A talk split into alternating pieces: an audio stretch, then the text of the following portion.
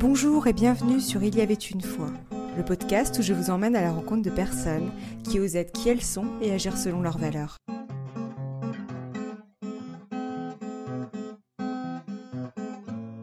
Bonjour chers auditeurs, je me réjouis de débuter la première mini-série avec vous.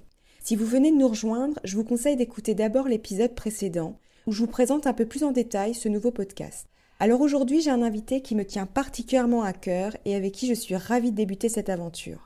Je l'ai découvert à un moment donné où je suis moi-même allée à la rencontre de ma propre sensibilité.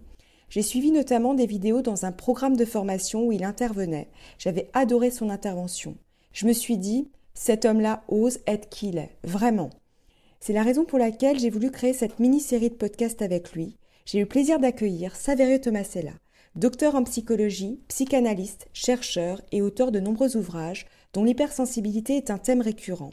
Il est également créateur de la Journée mondiale de l'hypersensibilité qui a lieu chaque année le 13 janvier. Bonjour Saverio et merci d'être avec nous. Bonjour Sophie, merci à vous de m'inviter. Merci. Dans cet épisode, je souhaiterais que vous nous parliez un peu de vous. Alors pour commencer, Saverio, si vous aviez un mot pour vous définir, ce serait lequel?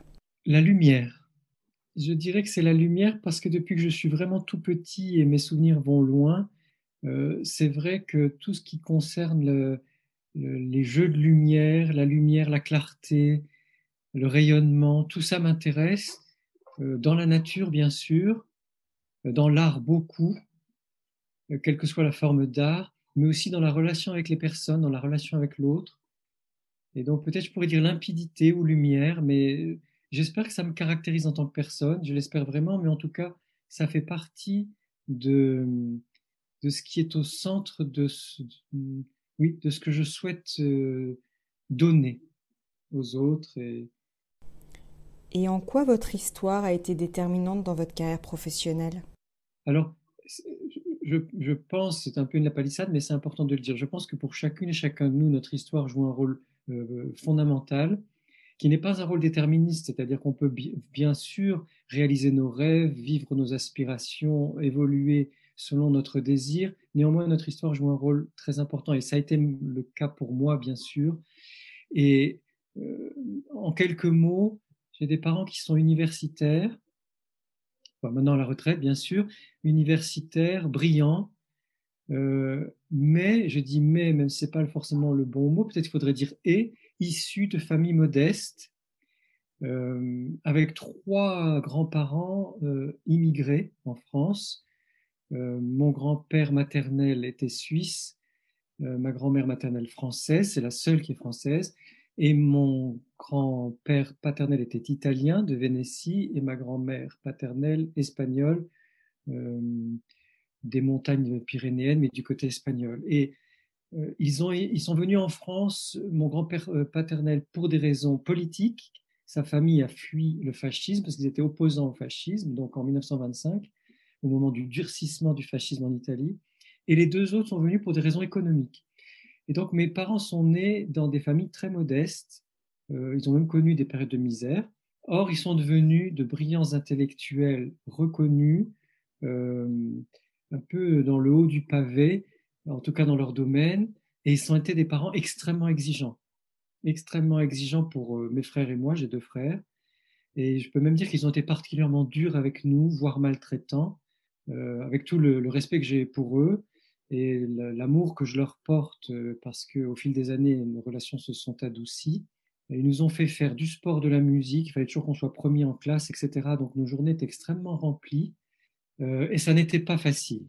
Bien sûr, la musique j'adorais, donc ça, ça allait, c'était les bons moments, mais ça n'a pas été une vie facile. Et je pense que donc ça m'a façonné à la fois dans l'exigence que j'ai moi-même par rapport à mon travail, euh, probablement indirectement par rapport à l'exigence que j'ai aussi dans mes relations amicales et mes relations familiales, c'est-à-dire que j'aime avoir des relations de qualité, de, qui soient profondes. Et en même temps, c'est vrai que le fait d'avoir fait de la musique tous les jours, parce que j'étais au lycée musical, donc c'est comme sport-études, euh, jusqu'à la seconde, de, de, la cours préparatoire à la seconde, j'étais au lycée musical. Donc le matin, on avait école, mais tous les après-midi, musique, chant, théâtre, etc. Et dans cette formation musicale, tous nos professeurs nous disaient développe ta sensibilité, exprime ta sensibilité, précise ta sensibilité, sois toi-même, ta sensibilité est unique, etc., etc. Donc là, oser sa singularité au conservatoire, au lycée musical, c'était nécessaire puisque c'était ce que nous demandaient tous nos professeurs à longueur de journée et nos camarades de notre tranche d'âge ou plus âgés qui nous servaient de modèle. Effectivement, c'était des personnalités bien trempées, bien marquées, bien différentes les unes des autres. Donc je pense que ça, cette histoire-là, elle m'a profondément marqué, où je me suis rendu compte que la sensibilité, c'était une merveille, et j'insiste parce que pour moi, c'était vrai, c'était un trésor, c'était à développer, c'était à exprimer, mais il y avait des lieux qui le permettaient, comme le conservatoire, ou des activités artistiques, et des lieux, c'était malvenu, la rue, les transports, le collège ou le lycée, euh, chez mes parents et dans ma famille, plus ou moins, mais enfin, c'était pas si bien vu que ça.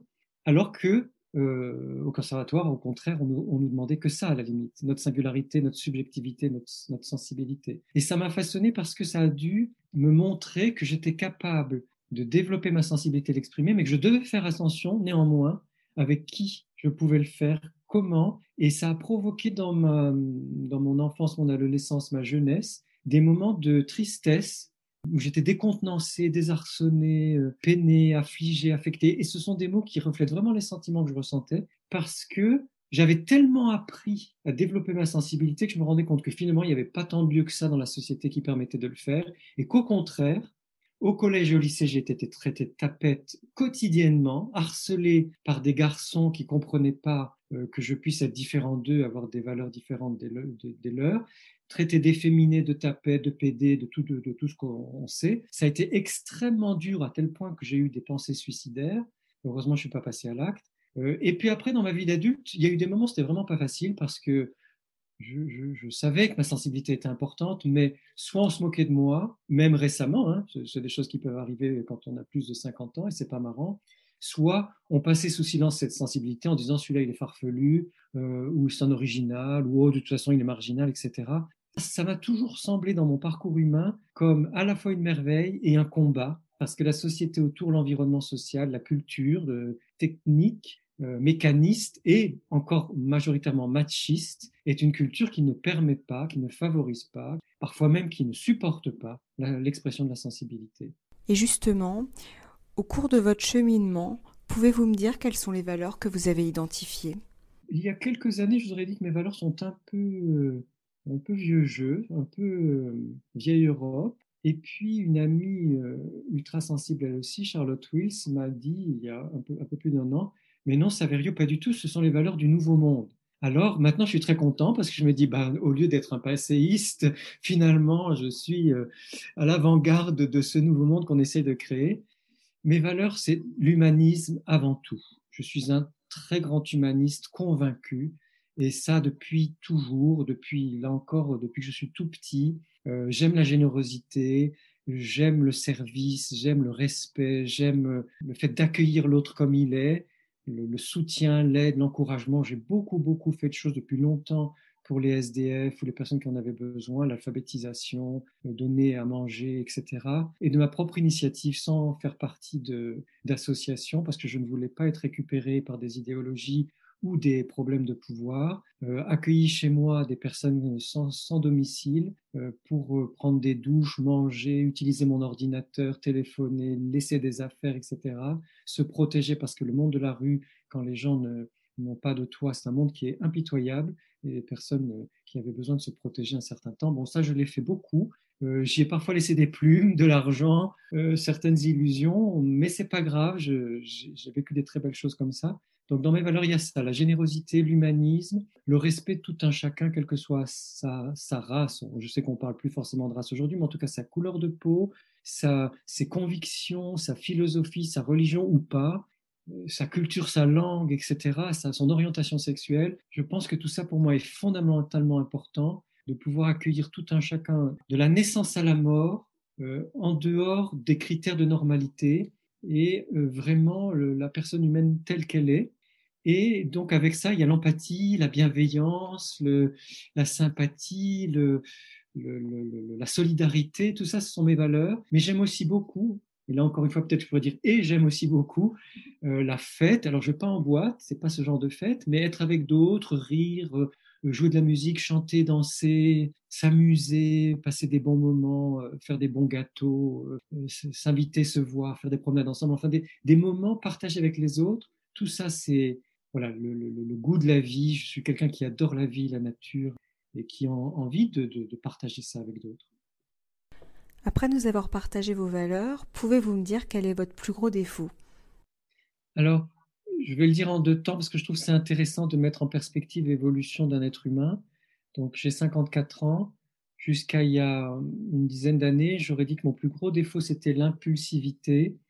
J'étais quelqu'un de très, de très vif argent, de très rapide et de, même si ma pensée est lente et que j'ai un certain fonctionnement où j'ai besoin de temps pour réfléchir, j'étais très réactif et ça m'a joué des tours. Parfois, c'était bien parce que j'étais fougueux, ardent, euh, impétueux, donc c'est bien. Mais dans, les relations humaines, parfois, je réagissais trop vite et j'ai pu froisser, peiner, faire du mal à des personnes sans le vouloir, simplement parce que je réagissais trop vite. Et puis, avec des années des années de thérapie, euh, de pratique aussi, euh, on va dire spirituelle au sens large, euh, ben de, me rendre compte que ça pouvait être euh, mal vécu par d'autres. J'ai beaucoup évolué et je pense être beaucoup moins impulsif qu'avant, être beaucoup plus posé.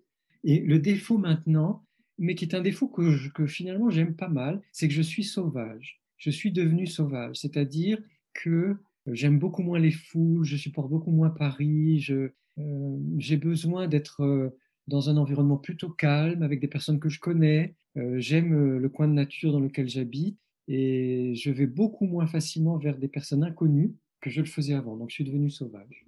Donc on peut dire que vous en avez fait une force de ce défaut, si on peut dire que c'est un défaut d'être sauvage? Alors, j'en ai fait une force, oui. J'en ai fait une force parce que ça me m'aide à me protéger. En fait, comme euh, beaucoup de personnes qui, dès, qu'on s'expose, hein, dès qu'on est présent sur les réseaux sociaux, qu'on est publié d'une façon ou d'une autre, même très, modestement, eh bien, on est sollicité. Et euh, j'ai été tellement sollicité à un certain moment en répondant à beaucoup de messages que j'en ai fait un burn-out qui a duré longtemps, dont j'ai mis longtemps à me remettre. Et je, pense que le fait d'être devenu sauvage me protège maintenant.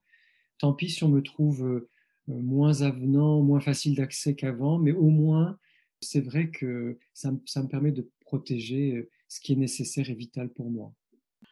Alors à côté de ça, quelle est votre plus belle qualité?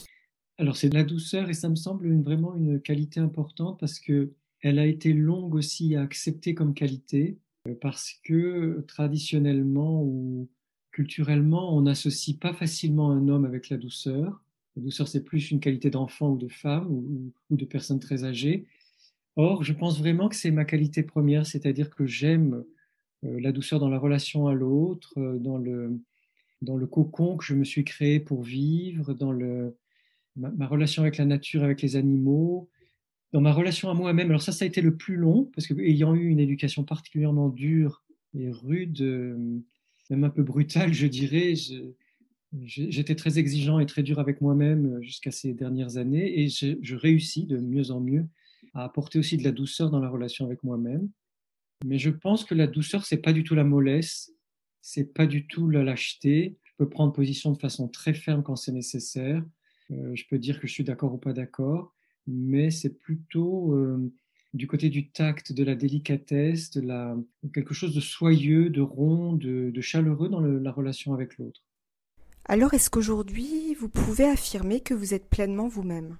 Alors non, je ne pourrais pas le dire parce que pleinement, c'est un mot très fort et qui pour moi euh, va du côté de, la complétude, hein, quelque chose qui serait complet, qui serait accompli. Et je pense que j'ai encore du chemin à faire et des années devant moi pour l'accomplir, pour ce chemin.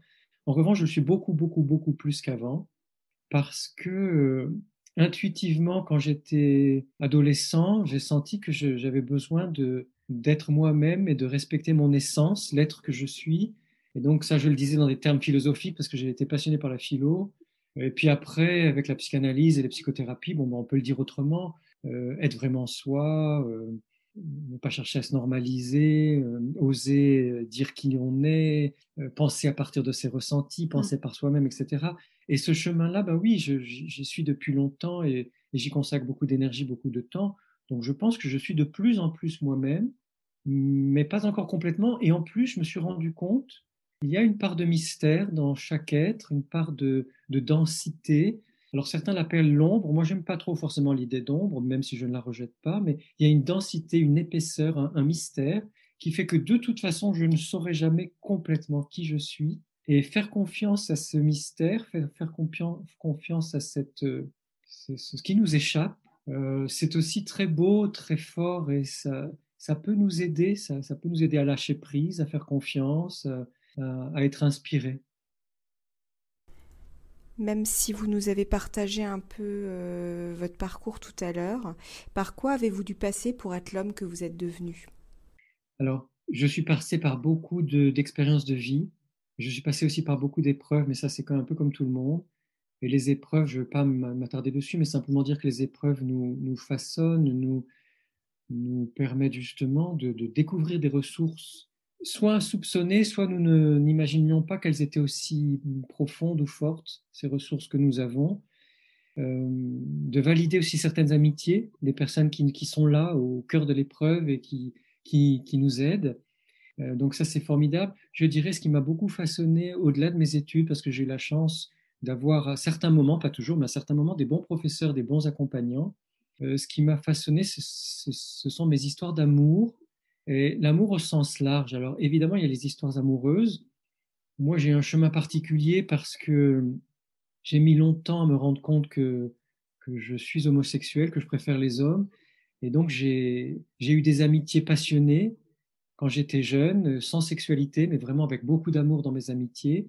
Et la chance d'avoir eu dans ces amitiés, souvent d'ailleurs avec des hommes euh, hétérosexuels, un retour amoureux, amical. C'est-à-dire qu'effectivement, il n'y avait rien du point de vue physique, mais euh, une grande affection qui était vécue.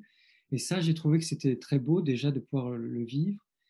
Et puis après, j'ai été marié avec une femme, j'ai eu des enfants, euh, j'ai cru que j'étais hétérosexuel sans trop savoir, euh, enfin sans trop me poser de questions parce que c'était pour moi évident. J'avais envie d'avoir des enfants, je m'entendais avec cette femme qui s'appelait Anne, on avait des belles discussions, on s'entendait bien, donc voilà, ça s'est fait comme ça. Et puis, au fur et à mesure, dans notre couple, on ne s'est plus entendu aussi bien, pour, toutes sortes de raisons, et pas simplement sexuelles, euh, notamment l'éducation des enfants, où elle était beaucoup trop dure à mon goût, et moi je voulais absolument pas reproduire euh, ce que j'avais reçu de mes parents. Je voulais donner à mes enfants une éducation beaucoup plus libre, beaucoup plus respectueuse, et beaucoup plus soutenante, encourageante, bienveillante. Donc ça, ça a été la cause du divorce. Et au moment de la séparation, après m'être séparé, je me suis dit, ben, puisque j'ai cette attirance pour les hommes, euh, c'est important que je m'interroge et que j'ose ma singularité. Et je me, suis, rendu compte que finalement, oui, j'ai préféré les hommes et c'est comme ça que j'ai eu la chance après de vivre de belles histoires d'amour avec des hommes. Et là, depuis quelques temps, je vis avec un homme qui est styliste, couturier, illustrateur, euh, slovaque, enfin tchécoslovaque parce qu'il est morave, donc sa famille est à la fois tchèque et slovaque. Et si je précise son origine, c'est aussi parce que c'est une source de richesse nous n'avons pas le même métier, même si c'est quelqu'un qui aime beaucoup chanter, qui est musicien. Nous n'avons pas le même métier, nous n'avons pas les mêmes euh, références euh, familiales, la même langue, etc. donc ça, ça apporte beaucoup de richesse dans, dans ma relation avec lui. Et j'ai aussi une très très bonne relation avec mes enfants depuis leur naissance. J'ai une excellente, merveilleuse relation avec chacun de mes deux enfants. Une fille qui aujourd'hui a 27 ans, un garçon qui a 24 ans. Et vraiment, ils sont très, très enrichissants, ce sont des, êtres humains passionnants. Et j'ai aussi de très belles relations avec mes amis proches. je pense que tout ça, ça m'a façonné, ça a façonné l'être que je suis. Et nous essayons les uns les autres de vivre dans des relations authentiques, en se disant les choses, en osant être nous-mêmes, justement en, en, nous confrontant euh, dans la douceur et la délicatesse, mais chacun ayant sa singularité, ça crée de l'altérité. Donc on n'est pas c'est pas forcément facile, même si on s'entend bien, même si on s'apprécie. Et je trouve que ça, c'est merveilleusement enrichissant. Alors maintenant, pouvez-vous me dire quel est votre live motive? C'est l'amour. Euh, pour moi, l'amour, c'est le, c'est le, la quête de toute une vie, c'est le projet fondamental de l'humain, c'est aussi le, viatique, le véhicule, le moyen qui nous permet de, de, de réaliser tous nos potentiels euh, humains et de, magnifier nos, relations, quelles qu'elles soient, parce que je trouve qu'on peut aussi mettre de l'amour, une certaine forme d'amour dans, enfin, c'est ce que, vraiment ce que j'essaye de faire dans, tout ce qui est professionnel et, et, dans le travail.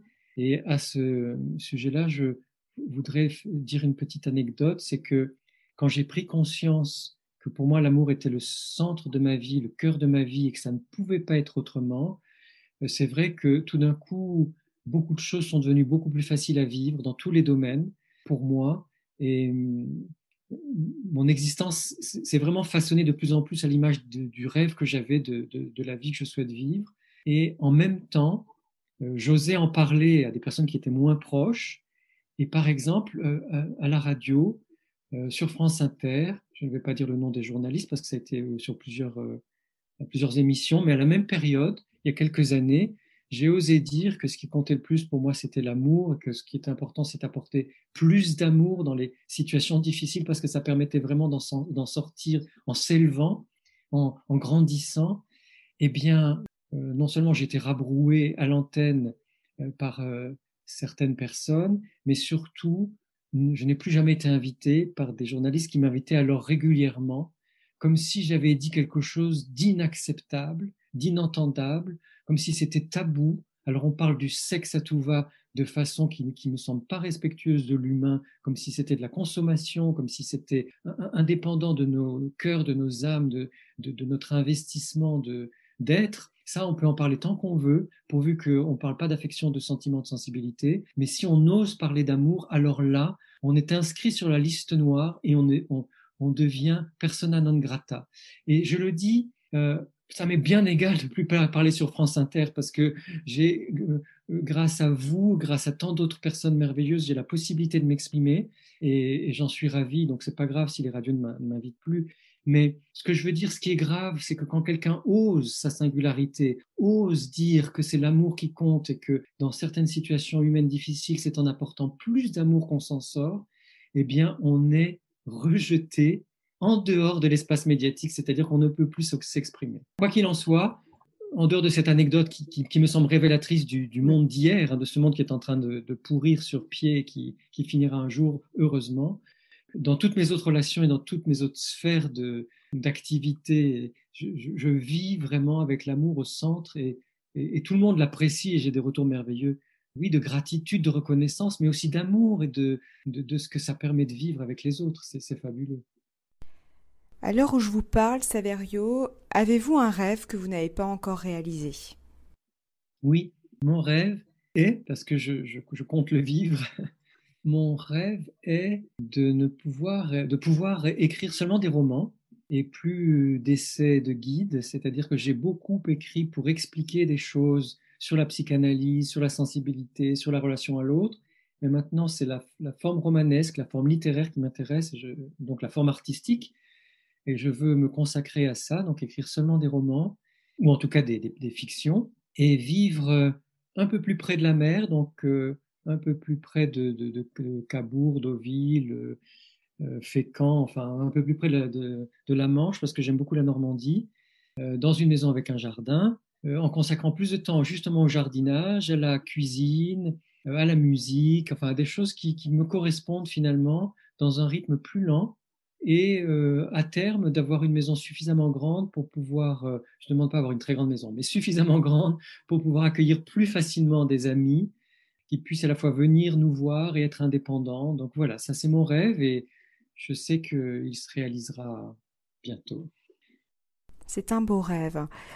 Euh, alors pour terminer, quel message avez-vous envie qu'on retienne de vous?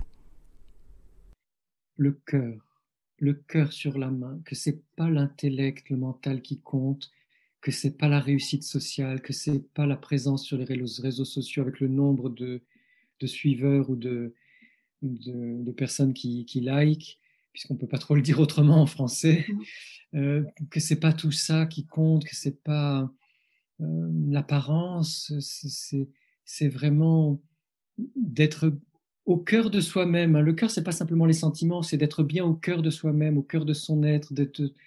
Je voudrais vraiment que les personnes qui, m'ont lu ou écouté retiennent une chose, c'est d'accepter de, s'aimer soi, d'être euh, dans l'indulgence, dans la douceur, dans l'accueil de soi-même et de et je pense que cette douceur qui peut être vraiment une douceur lumineuse, chaleureuse, bienfaisante, tonifiante, cette, douceur de la vie qui pulse en nous, je pense que si elle est là en chacun de chacune et chacun de nous, le monde de, de, de fait sera transformé. Donc je voudrais vraiment qu'on retienne que c'est le cœur qui compte le plus. Merci Saverio. Merci Sophie. Chers auditeurs, je vous donne rendez-vous la semaine prochaine pour l'épisode intitulé J'aime ma sensibilité. À très bientôt. Pour ne manquer aucun épisode, vous pouvez dès aujourd'hui vous abonner au podcast sur la plateforme de votre choix. N'hésitez pas à me laisser vos commentaires et à partager ce podcast à vos amis si vous pensez qu'ils peuvent aussi en tirer un bénéfice. C'est le moyen le plus simple de le soutenir pour que d'autres puissent le découvrir. À bientôt pour le prochain épisode.